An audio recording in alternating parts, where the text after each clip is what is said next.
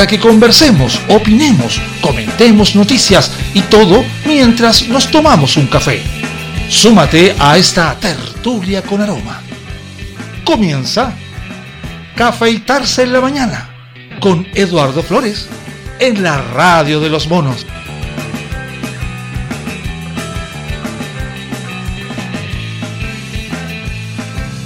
Buenos días. A ver, a ver, a ver, a ver. Ay, sí. Hola, buenos días.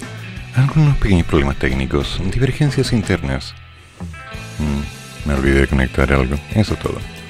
Bueno, veamos qué hay de nuevo en estas tierras alejadas de la mano de Dios. Lo más potente del día cierra en un segundo lugar en Estados Unidos, en el que se aplicaba la vacuna Johnson Johnson. ¿Por qué? Por reacciones negativas. Las cosas se van complicando. Al menos 18 personas presentaron complicaciones en el condado de Carolina del Norte.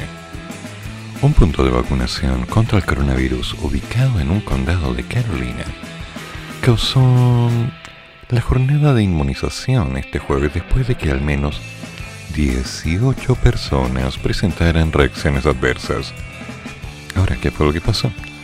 El condado de Wake pausó la campaña de vacunación de en el PNC Arena de Raleigh luego de que se presentaran incidentes reportados por preocupación y también por precaución, según se informó este jueves en las autoridades locales. En esa clínica se aplicaron más de 2.300 vacunas de la farmacéutica Johnson Johnson, las cuales fueron administradas en la clínica el jueves y tuvieron que ser evaluados 18 pacientes, según informó el condado de Wake. Del total de los pacientes que tuvieron estas reacciones, 14 presentaron problemas menores y fueron atendidos en ese mismo punto, pero las otras cuatro tuvieron que ser trasladadas a hospitales del área para su evaluación, aunque se esperaba que fueran dados rápidamente. El condado de Wake tomó la decisión de hacer una pausa hoy en asociación al Departamento de Salud y Servicios Humanos de Carolina del Norte y después de consultar con el fabricante, mmm, continuó investigando el problema. De igual manera, este territorio dio a conocer que más de 4.5 millones de personas han recibido la vacuna de Johnson Johnson contra el virus en todo el país y que las reacciones que las personas experimentaron hoy son consistentes con los efectos secundarios comunes conocidos tras recibir la vacuna. Tranquilizador, ¿qué crees que te diga? sí. Sabemos que puede ser alarmante escuchar o ver personas que tienen reacciones a la vacunación. Por eso estamos monitoreando de cerca a las personas que vacunamos en cada uno de los casos. En este momento estamos trabajando con NCDHHS, que me niego a pronunciarlo de una, y los CDC para evaluar más a fondo y asegurarnos que todos confíen en una máxima seguridad continua en nuestras próximas operaciones de vacuna. Mm. No. Así las cosas, el condado de Wake plantea retener y almacenar cualquier vacuna de Johnson Johnson hasta que se recopile alguna información adicional.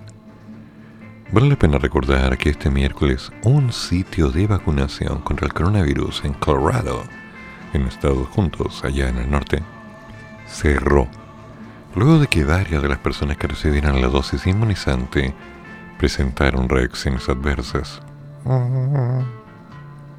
Tengo Por lo menos 13 personas tuvieron reacciones adversas a la vacuna Johnson Johnson el miércoles lo que obligó a las autoridades locales a cerrar las operaciones por ese día. Mm. Días atrás, un responsable de la Agencia Europea del Medicamento confirmó un vínculo entre la vacuna de AstraZeneca y las trombosis registradas entre personas que recibieron esa vacuna. Oye, en realidad, como que la noticia no es para nada tranquilizadora. Entonces yo creo que vamos a tener que echarle un vistazo un poco más suave. Ya, empiezan las noticias fuertes. El príncipe de Edimburgo, Felipe, ha fallecido. El esposo de la reina Isabel II de Inglaterra durante 72 años y príncipe consorte desde que hace 69, falleció esta mañana. A punto de cumplir los 100 años, ha fallecido. ¡Ay! Felipe de Edimburgo, esposo de la reina Isabel II de Inglaterra durante 72 años y príncipe consorte de hace 69, según ha informado el Palacio de Buckingham. Su figura elegante y siempre seis pasos por detrás de la soberana británica ha marcado la reciente historia de Inglaterra y su personalidad, no siempre políticamente correcta, aunque le granjeó algunas críticas, jamás opacó su papel público. Padre de cuatro hijos, abuelo de ocho nietos y bisabuelo de nueve bisnietos, Felipe de Edimburgo era el decano de la realeza europea. No fue el primero a quien le tocó ser marido de una reina en Inglaterra. Antes lo había sido, un siglo atrás, Alberto de Sajonia, el amor, mentor y apoyo incondicional de la reina Victoria, tatarabuela de la reina Isabel II. Pero sí ha sido el modelo para todos los consortes reales del siglo XX Felipe, hijo menor de Inglaterra, Andrés de Grecia y la princesa de Battenberg. Nació en Corfu, Grecia, el 10 de junio de 1921 como príncipe griego, pero siempre fue británico. Fue su tío Luis Mountbatten, el célebre virrey de la India, asesinado por la ira en 1979, quien se ocupó del pequeño y que de alguna manera lo educó y utilizó para cumplir su sueño de controlar la corona inglesa. Estas cosas pasan y la vida, bueno, la vida simplemente sigue. Un golpe para Inglaterra. A ver qué pasó con esto porque esto me interesa demasiado. El gobierno Mm, está en una situación incómoda. Votación del, tercer retiro se adelantó y ponen aprietos el gobierno. Las posibilidades son pocas. Ir al TC o proponer algo que reste el apoyo que ya acumula un tercer retiro de AFP. Sin embargo, según dicen desde el mundo político e incluso desde Palacio, ya se asume que la aprobación de esta reforma es un hecho. No me consta, a mí nadie me ha enviado un memo. La próxima semana, posiblemente el miércoles y el jueves, la sala de la Cámara de Diputados votará en general el tercer retiro del 10% de los fondos previsionales.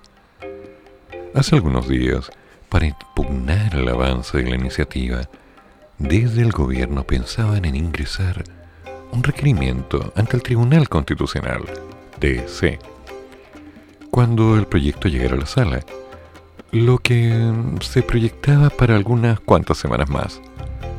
Sin embargo, la situación se adelantó y en la moneda se encuentran en un complejo escenario, ya que la incertidumbre prima entre los detractores del tercer retiro y el Ejecutivo, que todavía no ingresa el requerimiento al TC, lo que, de todas formas, no se sabe si contará con resultados favorables para ellos. Lo anterior, considerando que podrían no obtener el voto dirimente de su presidenta, la ministra María Luisa Bram. Esto va a estar presionado. Lo anterior desde donde está claro el panorama es en la oposición. De hecho, allí dicen que la aprobación de la iniciativa es inminente. De acuerdo al jefe de bancada del PPD, el diputado Raúl Soto, el bloque espera contar con el más alto quórum, dos tercios, lo que equivale a 103 votos. Y es aquí cuando tengo un conflicto de matemática. dos terceras partes de algo son 103 votos. No puedo entender cómo 103 se divide en 3 y se multiplica. No, no me cabe. El número está mal. En ese escenario, el nuevo ministro del Trabajo, el ex diputado Patricio Melguero, ya cuenta con su primer desafío político como miembro del gabinete. Su nombramiento trajo coletazos para la moneda, ya que el gremialista fue nombrado por sobre un personero de Renovación Nacional. Mm, complicado. De ahí surgió la molestia de ese partido, que nuevamente perdió una oportunidad para enviar a uno de los suyos al equipo del gobierno. Por eso, casi dos horas después de su instalación en el cargo, la tienda salió públicamente a apoyar la propuesta del tercer retiro. Oh, vaya. Y con un mensaje directo al presidente, que sea él quien guíe el proceso y que se olvide del TC. Eso sí, en RN, Renovación Nacional, siguen existiendo diputados que apoyan al gobierno. Por ello, el lunes habrá una reunión para abordar una postura sobre el tercer retiro. Pese a la lealtad con el Ejecutivo, desde el partido reconocen su malestar por la última designación en el gabinete. Y un parlamentario asegura que esto Mm, se lo van a devolver al gobierno. El diputado Jorge Alessandri defendió a Melero y reiteró creer que un tercer retiro no es el camino para enfrentar la crisis. ¿Ya? Creo que están en los votos. No sé si los dos tercios que requiere, pero habemos algunos que insistimos que no es buena idea, es una mala política pública. Y la crisis que tiene que pagar el Estado con los recursos, no, pues si no se hace, eso está mal. Por otro lado, el diputado Gonzalo Fuensalida indicó que acudir al TC es una facultad con la que cuenta un presidente y que ellos van a esperar a que el gobierno se convenza de que es una buena alternativa para mandar un proyecto. La moneda mantiene su postura y sigue afirmando que va a recurrir al TC pero sin entregarle fecha.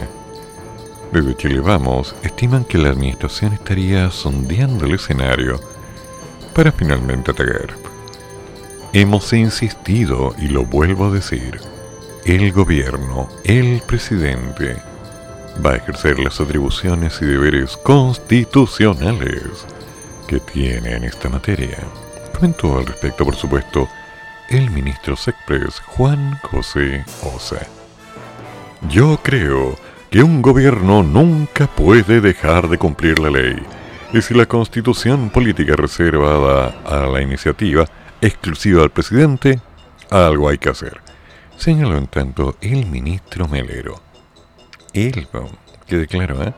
un gobierno nunca puede dejar de cumplir la ley.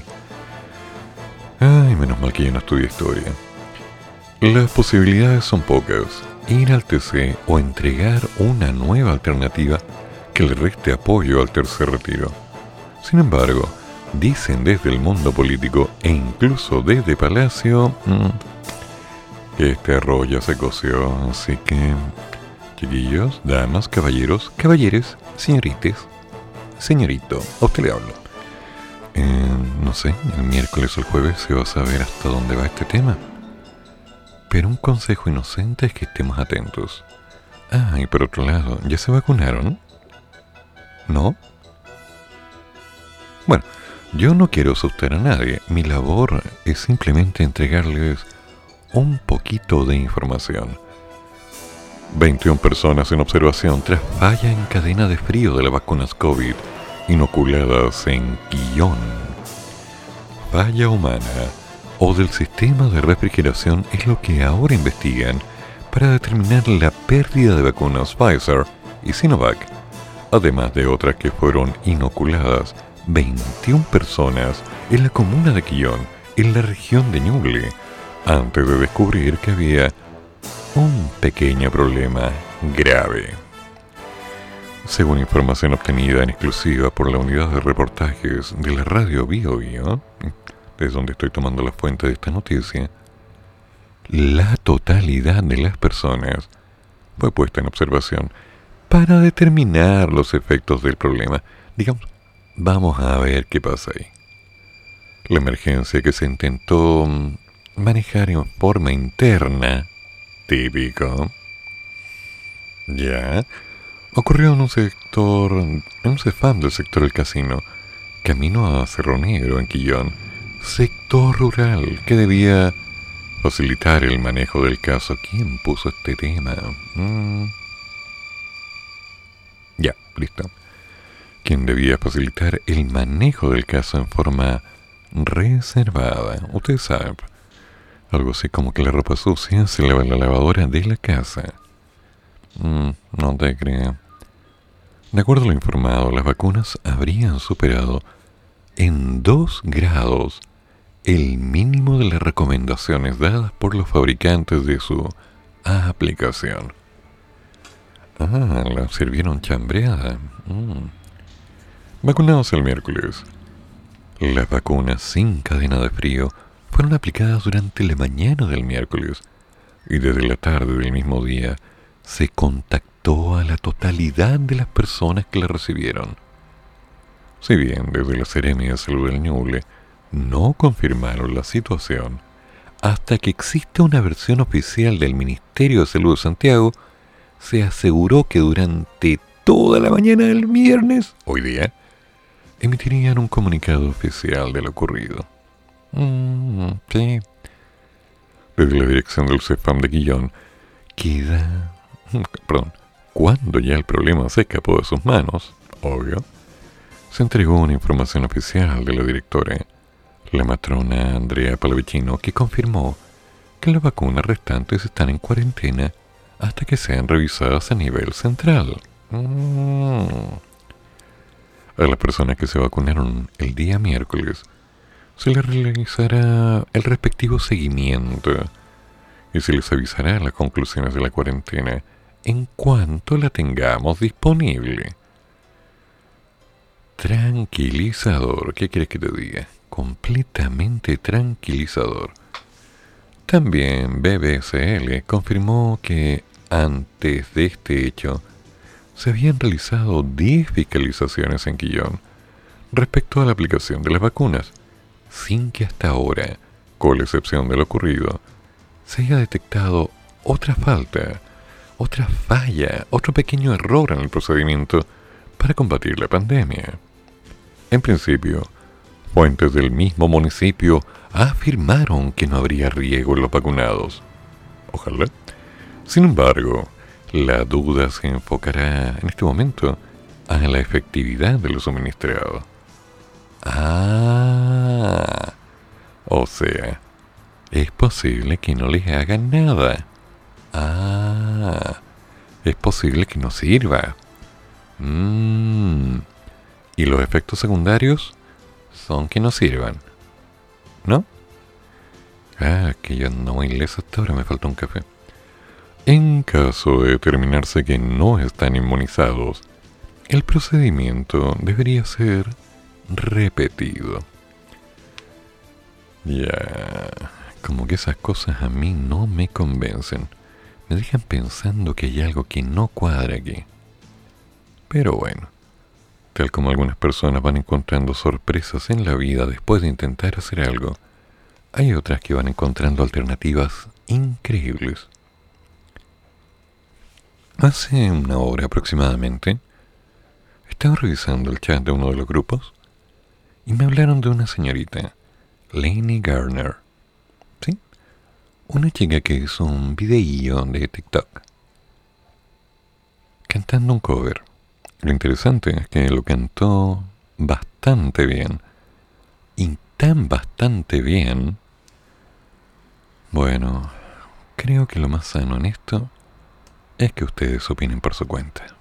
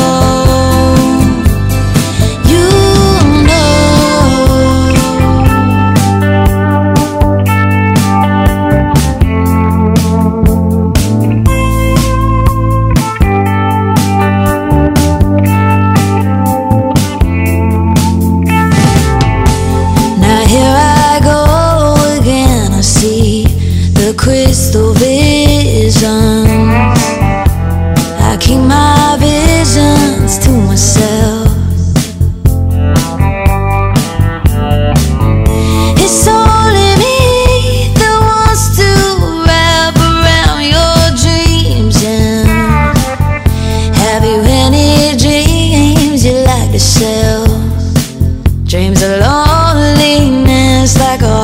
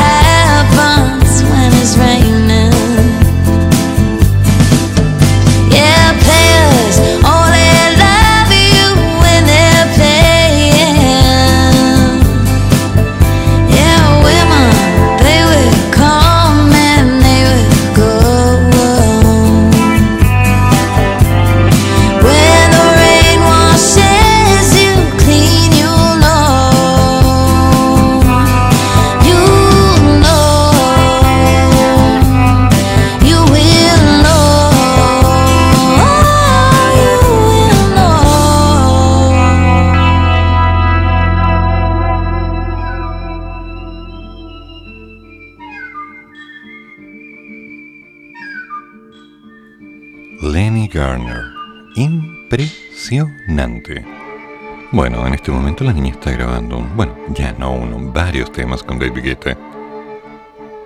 ¿Qué puedo decir? Hay gente que realmente se ha ganado el derecho de estar donde está. Hay gente increíble, simplemente increíble. Oh, bien, veamos. ¿Qué es lo que está pasando en nuestro querido país? Repartidores sufren brutal ataque con palos y bates en Santiago. Todo se trataría de una venganza. Repartidores sufrieron un brutal ataque durante la tarde del jueves en Santiago, situación que dejó a tres personas detenidas. El hecho se dio en la calle Portugal, a la altura del número 400, afuera de una pizzería, donde habían repartidores de distintas aplicaciones, esperando por los productos.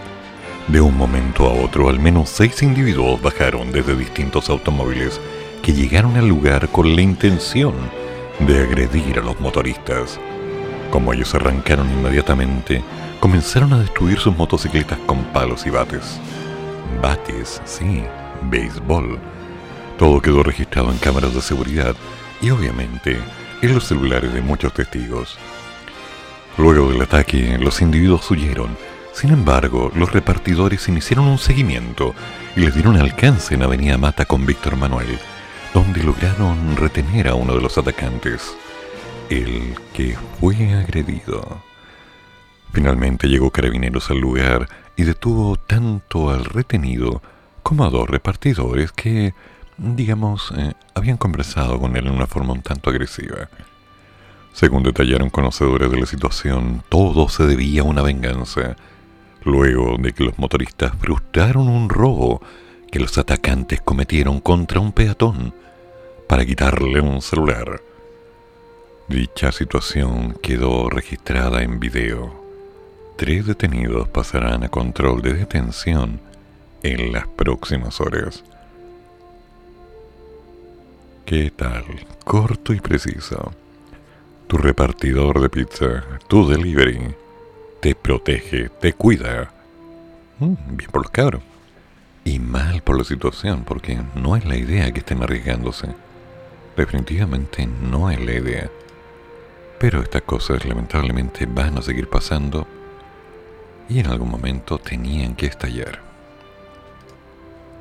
A ver, tres detenidos por encerrona en Quilicura. Y déjenle con la lecera retuvieron vecinos luego de que chocaron un auto robado. Una detención ciudadana realizaron vecinos de Quilicura de tres individuos que minutos antes habían robado el auto a una señorita.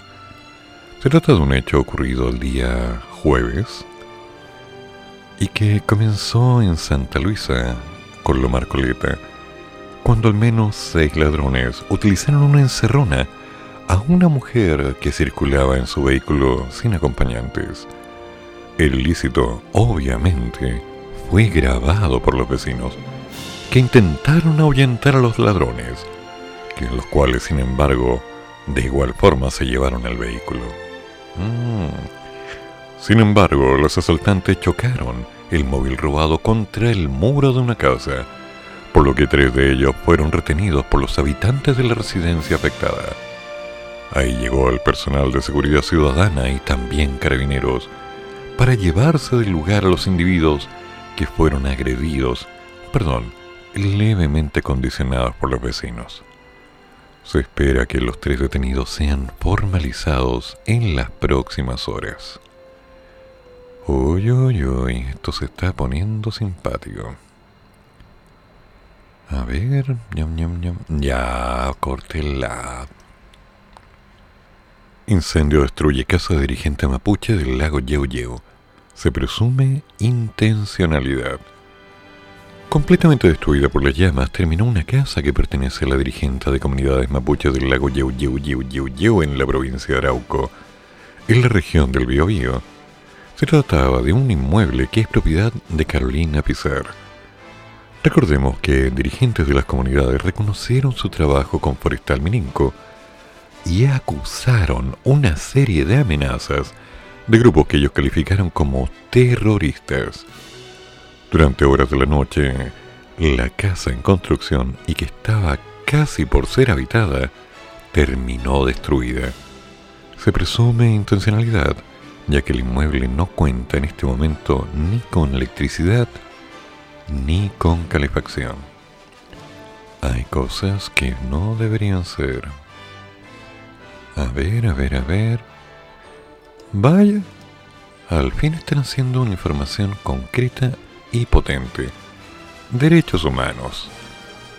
El 68% de los chilenos desconocen las garantías en el proceso penal. ¿Qué te parece?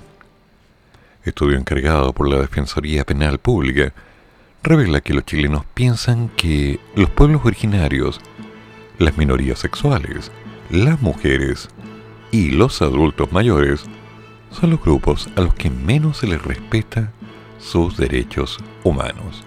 El sondeo, además, revela un dato no menor. En el marco del proceso penal, un 68% de los encuestados no conoce los derechos que le asisten si es imputado por un delito. Mm. A ver, vámonos por partes. Un 68% de los chilenos no tienen la menor idea de los derechos que le asisten en el marco del sistema penal. Así lo reveló un estudio de opinión pública encargado por la Defensoría Penal Pública, DPP, a la empresa Cadem, que tuvo como objetivo identificar el conocimiento y la percepción que tiene la ciudadanía sobre los derechos humanos en el ámbito judicial. Mm, la unidad de investigación del radio accedió a dos capítulos del sondeo titulado Imagen y posicionamiento de la Defensoría Penal Pública, de marzo del 2021, el cual contó con la participación de 1.220 personas a lo largo de todo el país. No es menor, y presenta resultados. En concreto, en el apartado Conocimiento de los derechos humanos en el marco del proceso penal, una de las preguntas formuladas a los entrevistados fue su conocimiento particular en materia de derechos fundamentales. Esta interrogante arrojó resultados de que un 58% de las personas los conoce muy bien, mientras que un 42% eh, le asignó una nota que iba entre el 1 y el 4, o sea, más o menos, lo suficiente, no tengo idea, mal. Al desglosarlo por rango etario, son los menores de 55 quienes mejor conocen los derechos civiles, alcanzando un 62% de este grupo, mientras los que menos conocen, sí, los que más dudas tienen, los que no saben dónde están parados, se ubican entre los 18 y los 34 años. Educación cívica le llaman, pues. Hmm. A la vez, si desmenuzamos la muestra por estrato socioeconómico, son las personas de los grupos más acomodados quienes declaran conocer mejor los derechos humanos. ¿sí? C1, 73%, C2, 72%, oye. Mientras que los sectores D y E más vulnerables son los que menos tienen idea de lo que están pasando, un 50 y un 50%. El estudio también incorpora la percepción y resguardo de los derechos humanos para ciertos grupos de personas. En ese punto, los encuestados contestaron que son los pueblos originarios, 74%, las minorías sexuales, 70%, los adultos mayores, 67%, y las mujeres, 65%. Los grupos a los que menos se les protege y resguardan sus derechos humanos. Por el contrario, el con mayor percepción, según el sondeo, son los hombres. Ay, ay, ay, que explicar todo esto de nuevo. Yo ya no lo entiendo. Pero lo que está claro que hay un enredo con respecto a los derechos, los deberes, lo que se sabe, lo que no, lo que puede ser, lo que no puede ser. Una de las cosas que se ha trabajado durante tanto tiempo es los famosos derechos. Los derechos de, los derechos del niño, los derechos de la mujer, los derechos del hombre, los derechos de las rectas. Pero solo por casualidad, ¿alguien me podría decir si se ha dejado claro cuáles son los deberes cuáles son las responsabilidades asociadas? Porque, no sé, a mí me gusta jugar con la baraja completa, entendiendo cuál es la realidad con la que yo voy a manejarme, cuál es el contexto, cuáles son los límites. Porque de otra manera solo voy a estar reclamando que yo tengo derecho a... Pero si me mando una embarra y no lo sabía... Sí, pues hay que saber las cosas por su nombre. Ah, ya empezaron de nuevo.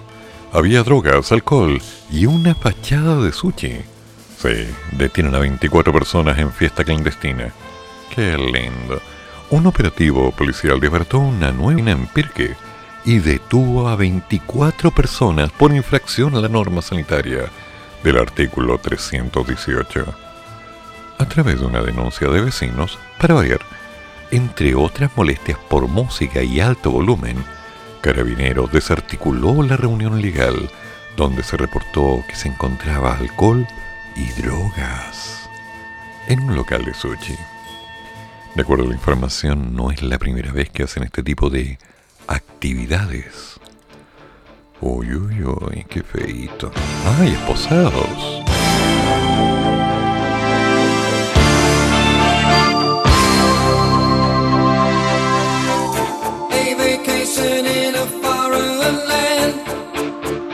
Uncle Sam does the best he can. You're in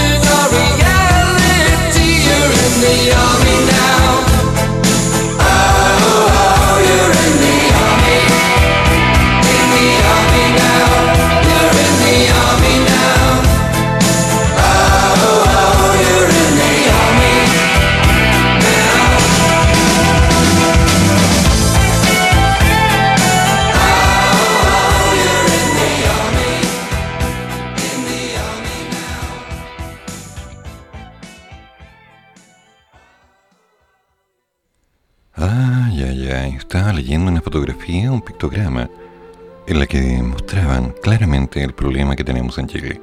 No, no es una broma, es en serio. Porque, seamos claros, a ver, algo eso. ¿Cuál ha sido el gran problema que hemos tenido? ¿Tenemos uno de los casos más altos de vacunación en Latinoamérica? Sí. Esto es buenísimo, porque de alguna forma la gran mayoría de la gente estaría mejor preparada para enfrentar la enfermedad en caso de que le llegue a pasar. Pero también se confió en la gente y por lo tanto se levantaron algunas restricciones. Ok, la culpa, aclaremos, no es del chancho. Pero la gente dijo, ah bueno, si se levantaron restricciones, pidamos permisos de vacaciones.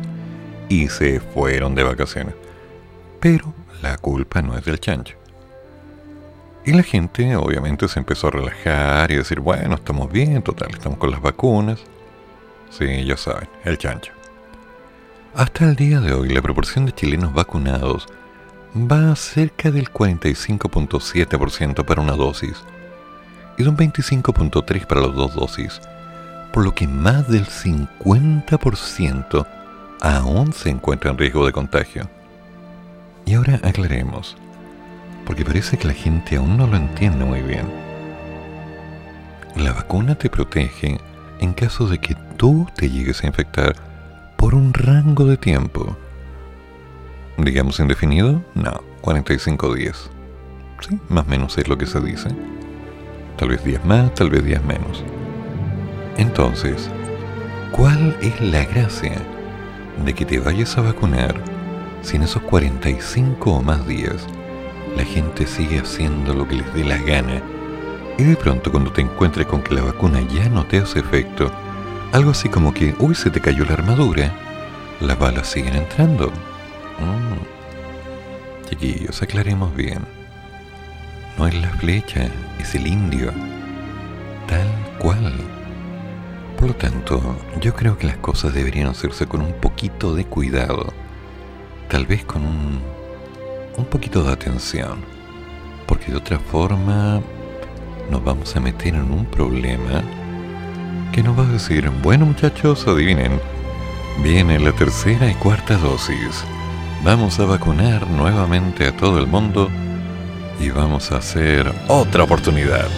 Sí, otra oportunidad. Porque Chile es grande, Chile es un pueblo unido. Somos gente inteligente, gente culta, gente preparada que no le tiene miedo al peligro, gente que está dispuesta a seguir intentando, porque hemos aprendido. Sí, porque así lo van a decir. Hemos aprendido, lo veo venir. Titulares en la prensa. Chile entendió. Suena bonito, ¿eh? Portada de las últimas noticias, el Mercurio, la cuarta. Todavía es la cuarta. Ay, ay, ay. Son cosas que verdaderamente me sorprenden. Pero veremos qué pasa. Mientras tanto, cuídense. Lávense las manitos. Sí, usen mascarilla. La mascarilla no es para que no se contagien, es para que no contagien a otro. Es así. Por tanto, si usted es enfermo, es portador y es asintomático, mm, usted comprenderá que no sabe que está enfermito. Entonces, dejemos los bichitos adentro y recuperémonos con tiempo. ¿Ve? Así funcionan las cosas. pues. Si hasta yo lo entiendo. Y yo no soy muy inteligente. Pregúntenle a mi mamá. Vecinos frustran portonazo en Puente Alto. Uno de los asaltantes fue agredido. Uy, uy, uy. Vecinos frustraron la noche de este jueves el intento de robo de un vehículo en Puente Alto, quienes detuvieron a uno de los asaltantes, el que fue agredido, por quienes efectuaron la detención ciudadana. Según la radio, un hombre sacó desde su domicilio, el cual está ubicado en las calles Los Cipreses con Cabo Vírgenes, su vehículo particular, marca Citroën, el cual, al momento de bajar la reja, fue abordado por tres desconocidos, los que le intentaron robar el móvil. La víctima logró sacar las llaves y comenzó un forcejeo con uno de los asaltantes, ¡pum, pa, toma guacho! El cual estaba premunido con un arma de...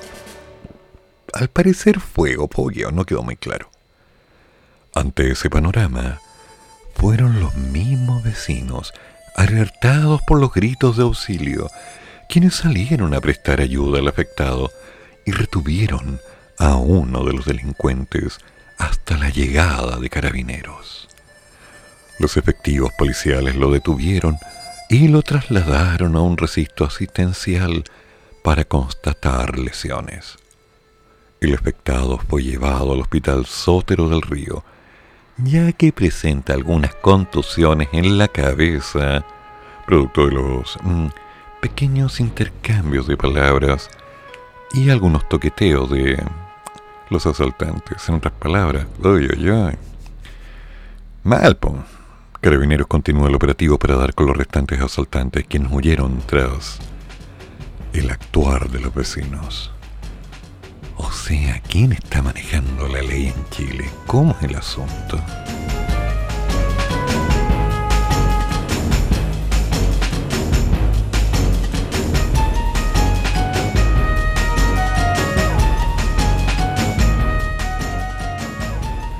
Detienen a dos personas en motocicleta.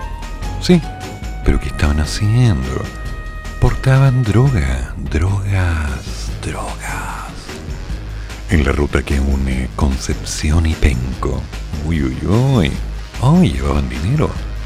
Este jueves, personal de carabineros detuvo a dos personas que conducían una motocicleta y que transitaban por el camino que une Concepción con Penco. Entre sus ropas descubrieron diversas drogas. Lo anterior se llevó a cabo en medio de una fiscalización realizada por el personal de la sección de reacción de la Segunda Comisaría de Carabineros en Concepción, en el marco de la intensificación de control de motocicletas. En esa instancia se detuvo a dos personas que, al eludir una fiscalización en la carretera frente a la cárcel El Manzano, arrojaron un paquete y luego, al ser interceptados, se descubrió que entre sus vestimentas habían 29 papelillos de marihuana, 24 de clorhidrato de cocaína y otros 4 contenedores de cocaína base. Hijo de su madre. Al buscar un elemento que habría sido arrojado, se comprobó que se trataba de una pistola calibre 9 milímetros de fogueo, pero adaptada para disparar. Ya. De la situación se informó al fiscal de turno, quien determinará si los sometidos son o no personas dignas de un control de detención y formalización durante este viernes por los presuntos delitos, presuntos delitos de porte de droga y además del armamento modificado. ¿Qué les parece? Una pistola de fogueo adaptada ahora como un arma mortal. Junten miedo. Mm. Detienen a conductor que atropelló y mató a migrante venezolana mientras intentaba ingresar a Chile. Carabineros logró detener al presunto autor del atropello que causó la muerte de una ciudadana venezolana que transitaba por la ruta, ¿por dónde andaba? Por la ruta internacional 15CH el pasado 15 de marzo al interior de la región de Tarapacá, donde permanentemente hay ciudadanos extranjeros transitando después de ingresar por los pasos no habilitados en la zona fronteriza.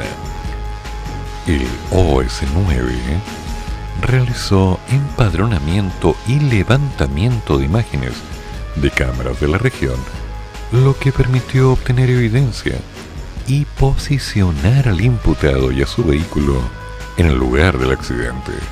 Con estos datos se decretó la orden de detención del chofer por el delito de cuasi delito de homicidio y fue aprendido en las cercanías de faenas mineras.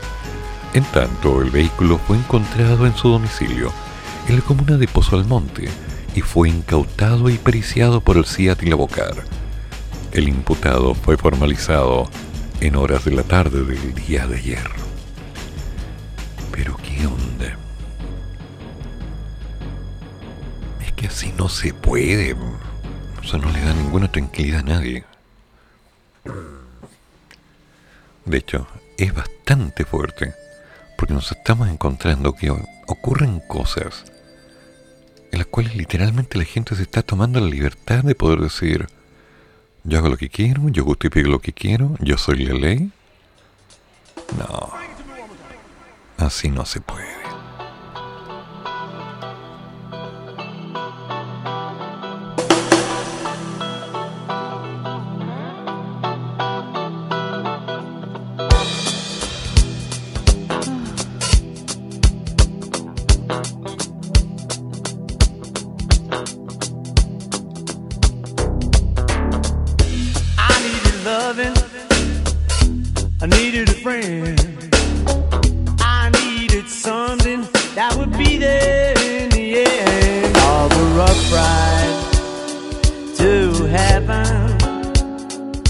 Wanna get inside. What will I do? Oh, on the rough ride to heaven. I wanna get inside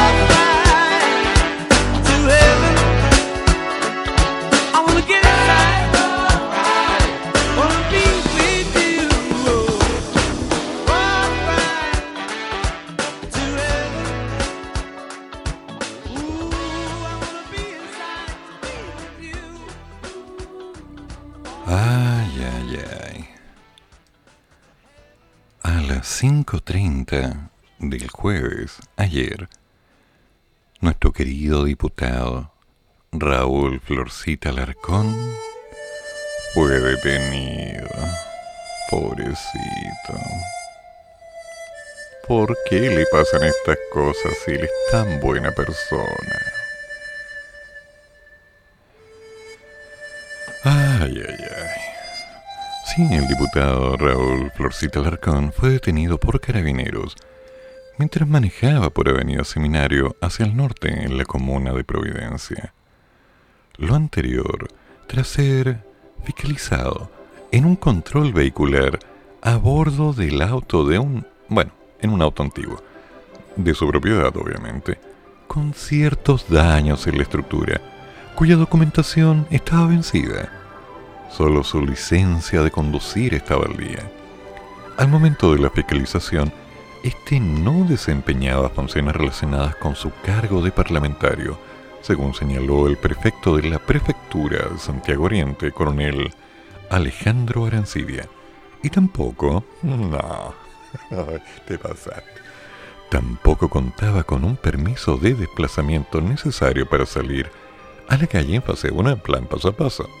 No obstante, la policía uniformada acusó que el señor Alarcón se identificó como diputado, manifestando que no necesita permiso para desplazarse debido a ello.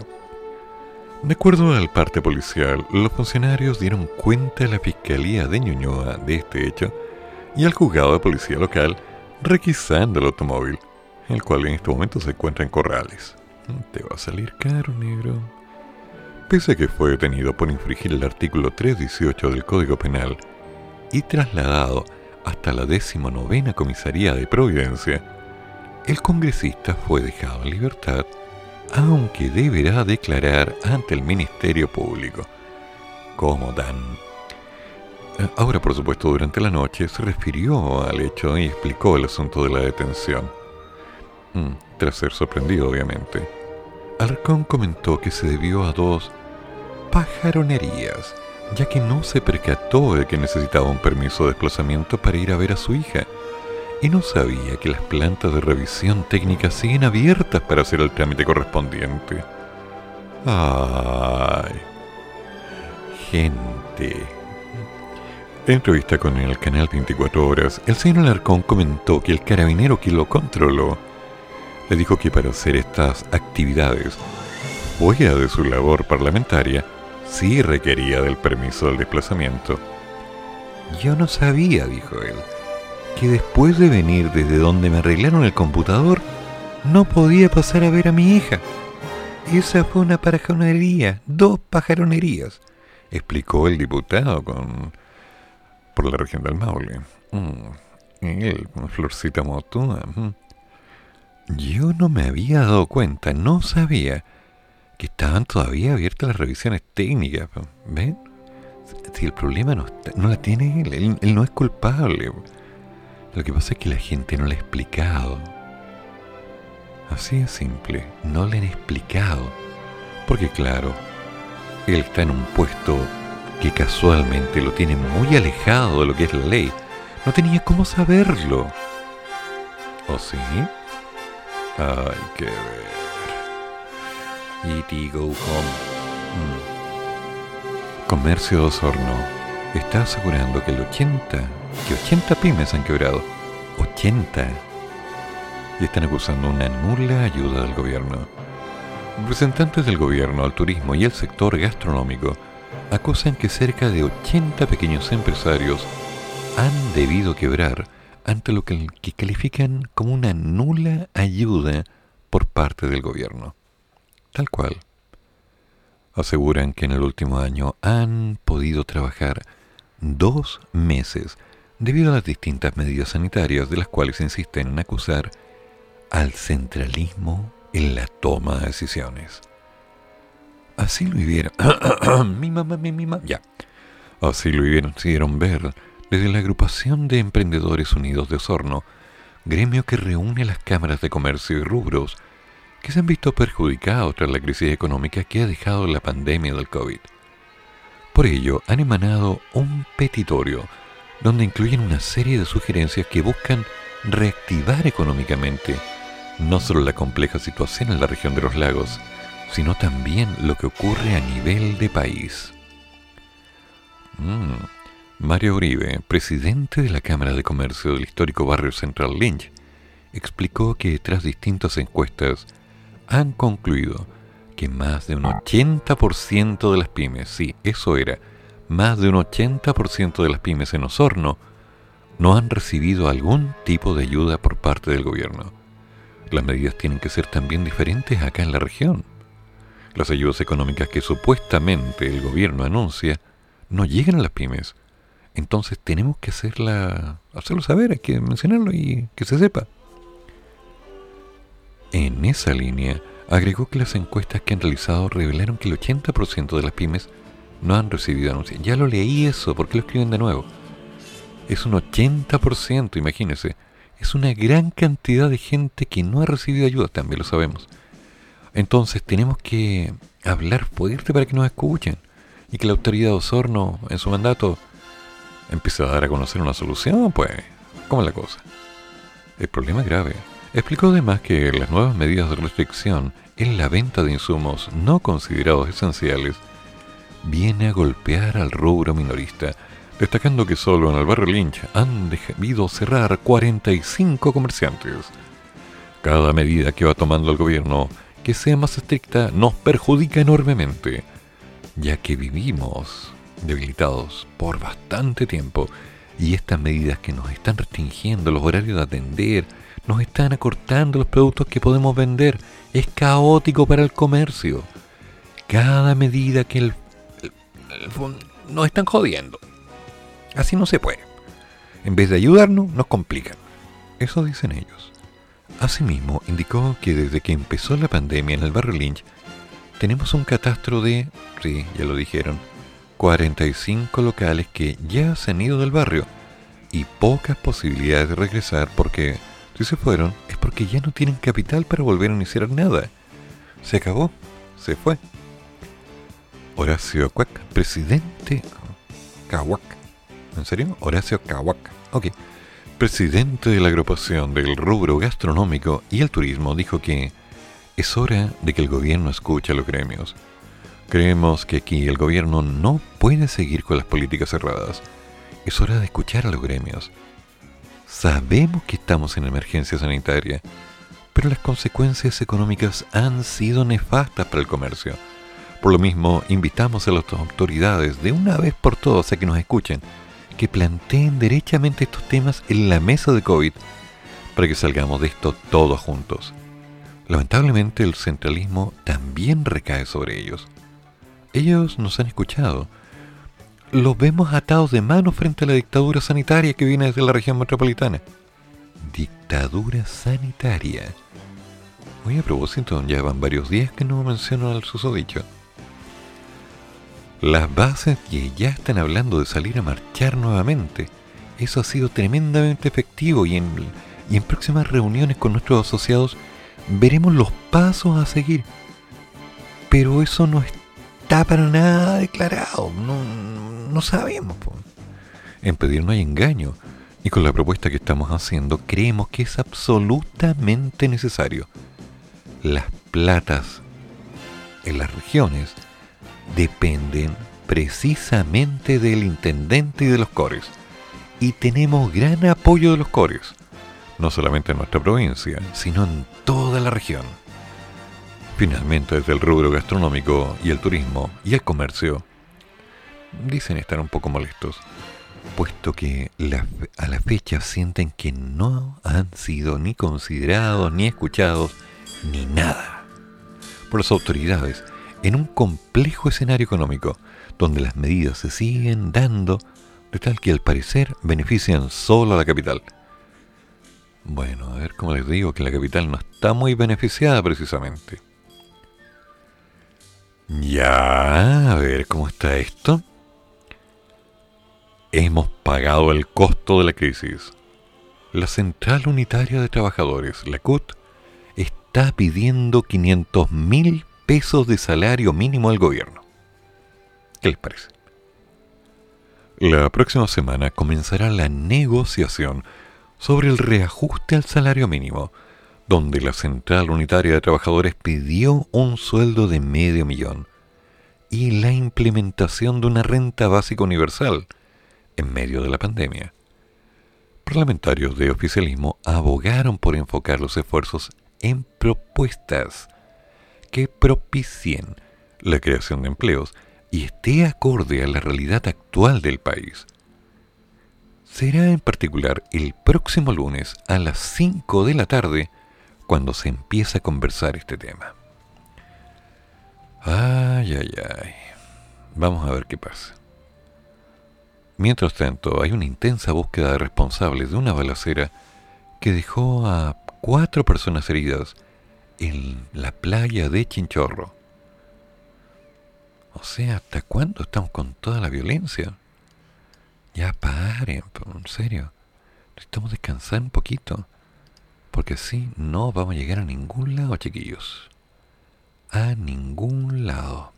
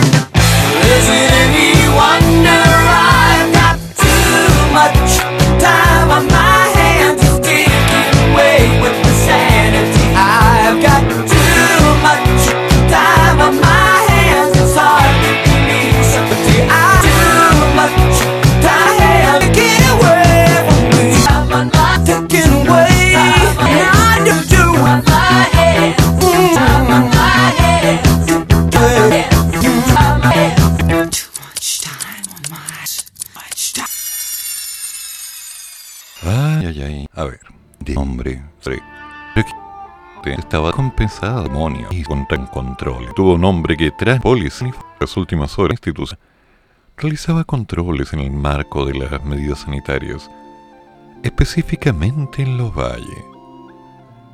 Los policías le pidieron a un conductor que se detuviera, pero el hombre no lo hizo y se dio a la fuga.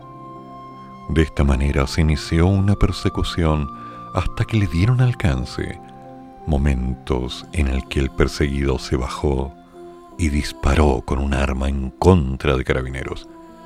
Por favor, que alguien me explique cómo es posible disparar sin un arma. Gracias.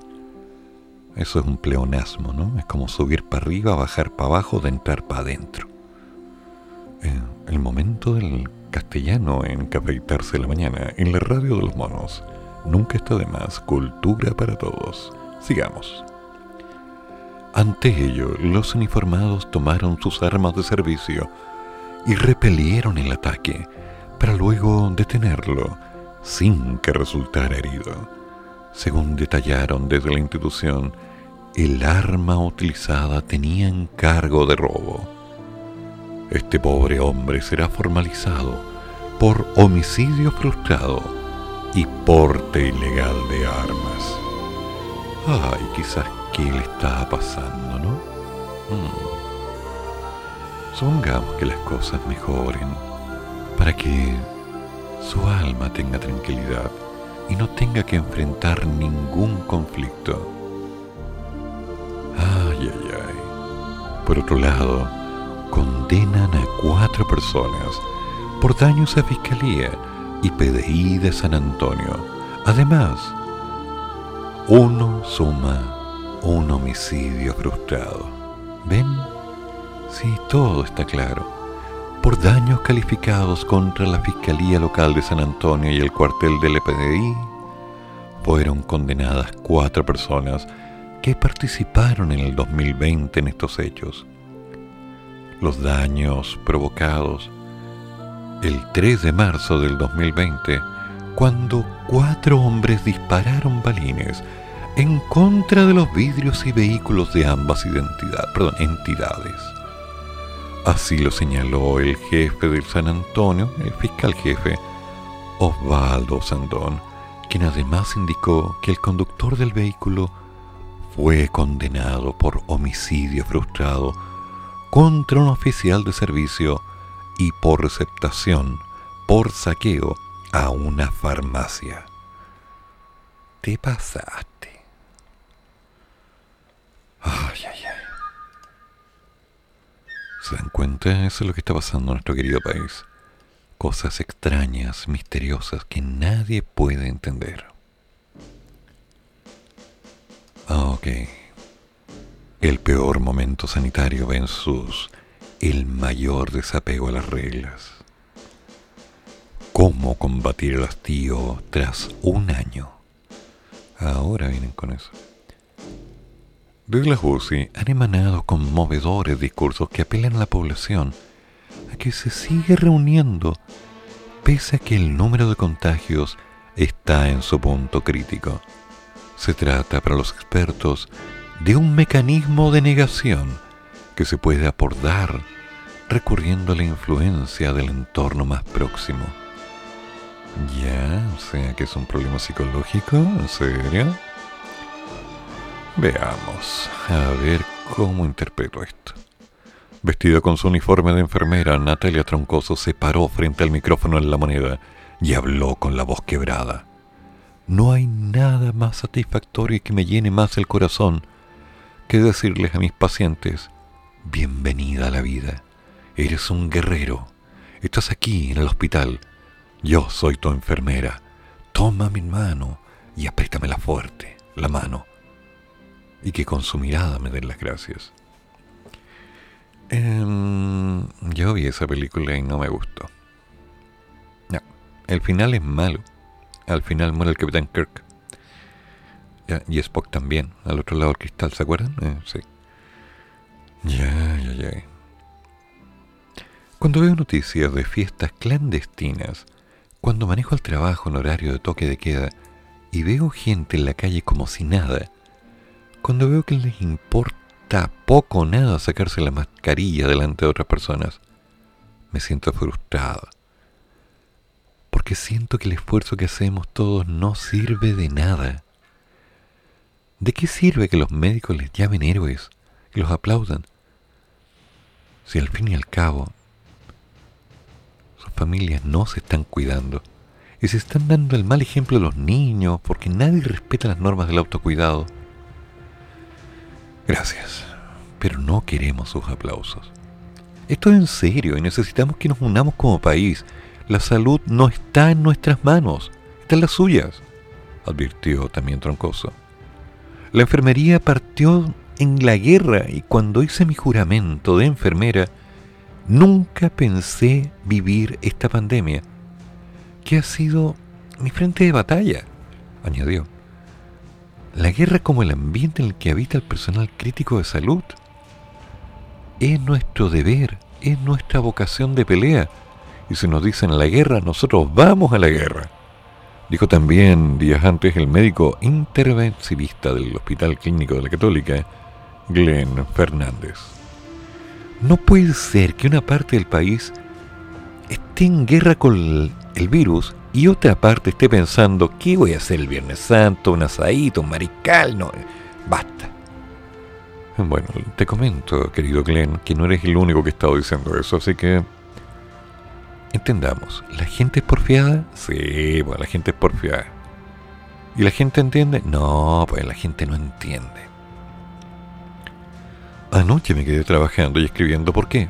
Porque mis vecinos estaban de fiesta y no suavemente. ¿Algún carabinero? Nada. ¿Alguna acotación? Ninguna. ¿Hicieron lo que quisieron? Por supuesto. ¿Y qué pasó? Lo mismo que pasa siempre. No pasó nada. Estamos tratando de tener un poco de tranquilidad, de apoyarnos, pero es cierto, hay cuánta gente que se está quedando en la casa, que no sale, que se lava las manos, que mantiene la cuarentena, que está respetando salir lo justo y necesario para comprar algo, lo justo y necesario. Y entre tanto, otros dicen, ah, bueno, Santiago está desocupado, la ciudad está desocupada, esta es la nuestra, y hacen lo que quieren.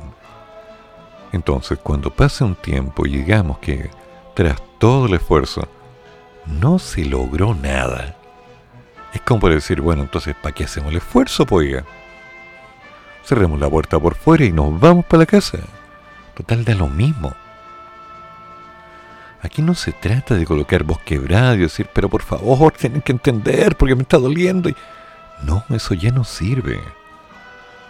No hay que usar ni psicología inversa, ni doble juegos, ni amenazas. Las cosas tienen nombre y apellido. La gente va a seguir haciendo lo que le dé la gana y nosotros, los que estamos respetando las normas, las cuarentenas y todas las restricciones, nos vamos a tener que seguir mamando todo este cuento. Una y otra vez.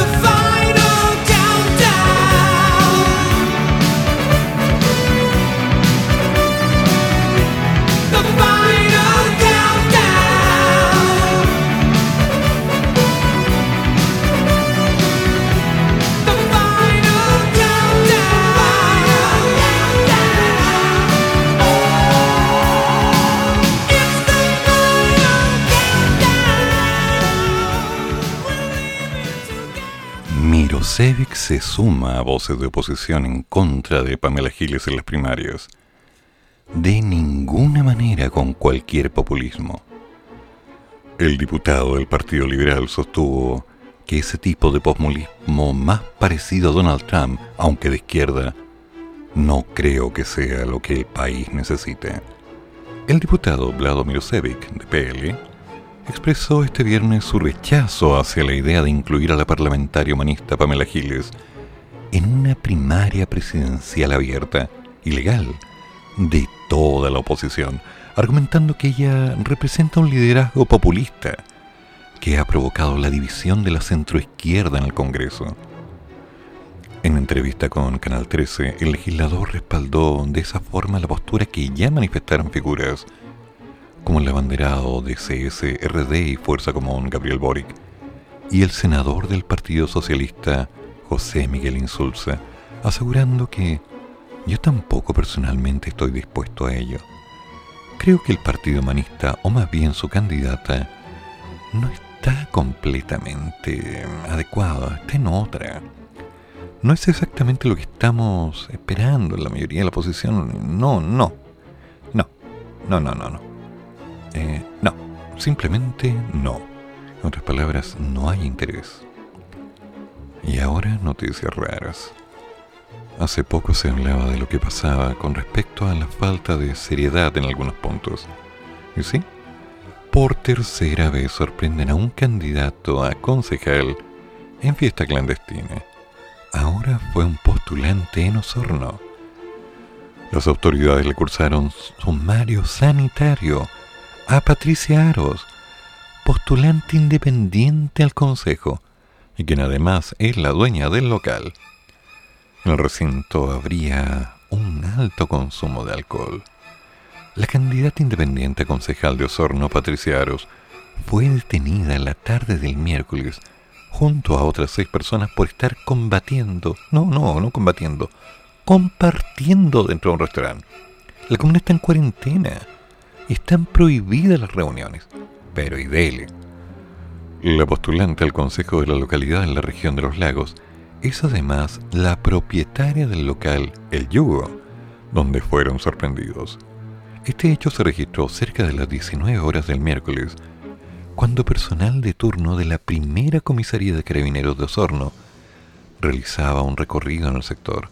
Ahí se percataron de ruidos el interior del restaurante por lo que al ser fiscalizado se percataron de la presencia de siete personas en el lugar consumiendo bebidas alcohólicas. El comisario de la Unidad Nacional, el mayor Carlos Reyes, comentó que en calle Lynch, personal de la patrulla de alcoholes estaba realizando parte de sus controles rutinarios cuando sorprende al interior de un local de alcoholes a varias personas ingiriendo bebidas alcohólicas contraviniendo además las disposiciones sanitarias respecto a la relación del aforo y el funcionamiento de estos locales. Añadió además que su regenta fue tomada detenida y se le cursó el sumario sanitario correspondiente. Los siete detenidos quedaron a disposición del Ministerio Público en Osorno, entidad que estará a cargo de la investigación de este hecho por infringir las normas sanitarias. Este hecho es el tercero en pocos días involucra a candidatos a concejal. El fin de semana, Juan Pablo Martínez, aspirante del Partido Humanista por Punta Arenas, fue detenido por organizar una tocata rock a la que asistieron cerca de 100 personas. Luego fue el turno de Ismael Valdés, candidato del Partido Socialista por Antofagasta. El postulante al consejo fue sorprendido participando en una fiesta clandestina en Lindo Así es simple. No hay derecho. Y ahora preocupándonos, Hong Kong suspendió la compra de AstraZeneca en medio de temores por efectos secundarios graves. El responsable de salud señaló que no eran necesarias y que buscan evitar cualquier desperdicio, ya que las vacunas escasean en todo el mundo. ¡Qué elegancia! Hong Kong confirmó el viernes que solicitó a AstraZeneca que suspenda la entrega de su vacuna contra el COVID en medio de temores de efectos secundarios graves y preocupación sobre su eficacia contra las nuevas variantes del corona. El regulador europeo de medicamentos dijo esta semana que la vacuna AstraZeneca podría causar coágulos de sangre muy raros en algunos de los receptores, lo que provocó una cascada de países cancelando inmediatamente la administración en las personas menores de cierta edad. El Reino Unido buscó el jueves sofocar los temores sobre la vacuna, diciendo que los posibles efectos secundarios eran extremadamente raros y que el riesgo de enfermarse gravemente de COVID era mucho mayor. El viernes, la responsable de salud de Hong Kong, Sofía Chang, dijo que la ciudad le pidió a AstraZeneca que por favor suspenda el envío de las vacunas desde aquí hasta final de año. Creemos que no es necesario que AstraZeneca entregue las vacunas a la ciudad por lo menos hasta diciembre. Hong Kong quiere evitar cualquier desperdicio. Hoy tienen 7.5 millones de habitantes. Ya se aseguró un buen suministro. Tienen más que suficiente. Pero bueno, ¿qué es lo que tenemos claro? Lo que tenemos claro es que están pasando cosas en el mundo, que las vacunas están portándose de una forma rara, que la prensa nos dice que hay que tener un poco de cuidado y que la gente está muy descontenta. Lo importante, en suma, miércoles y jueves se discute el tercer retiro de la AFP. Así que hasta que llegue ese momento, tenemos que estar esperando atentamente. Y bueno, que pase lo que tenga que pasar. Damas y caballeros, dentro de un ratito llega Te lo damos con un tema, un buen tema para discutir hoy día. Y por supuesto, poco después, todo música internacional con Larry Constantino, siguiendo con Al Toque con los Monos y cerrando a las 12 horas, perdón, a las 14 horas con Me Haces Tanto Bien. ¿Con quién? Con Patricio Aguiluz. Como siempre, un agrado. Nos escuchamos el lunes con las noticias, un café, algo de música y un poco de magia. Que estén bien y que tengan un muy buen día.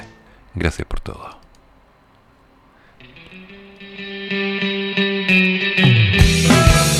Termina el programa, pero sigue el café. Y el profesor ya volverá para otra vez cafeitarse en la mañana, aquí, en la radio de los monos.